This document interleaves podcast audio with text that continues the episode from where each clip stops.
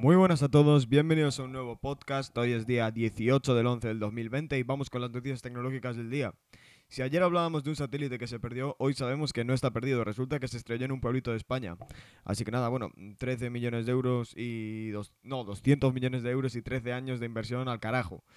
Em, una pena. Twitter saca Flits, que básicamente es como Instagram Stories, pero de Twitter. O sea, otra copia más. Mm, Primero fue Snapchat, luego Instagram, luego Facebook, WhatsApp. Ya tenemos todo. Vamos variando. Fortnite va a incluir. Eh, uy, que América, nada. Bueno, Fortnite va a incluir videollamadas para que puedas ver a tus colegas mientras juegas. Em, no sé quién juega Fortnite a día de hoy. Igual yo lo veo un juego muerto. Igual hay más de gente que lo juega. Yo que sé. Bueno, que si queréis ver a vuestros colegas, ahí los tenéis. Eh, Instagram ahora incluye búsqueda por palabras clave, lo cual es mucho mejor porque antes buscar cosas, o sea, si tú querías buscar, hoy me apetece una carbonara y buscabas carbonara, igual te salía Pepe Carbonara. Ahora ya no, ahora ya te va a salir pues la receta y tal, así que bueno, perfecto.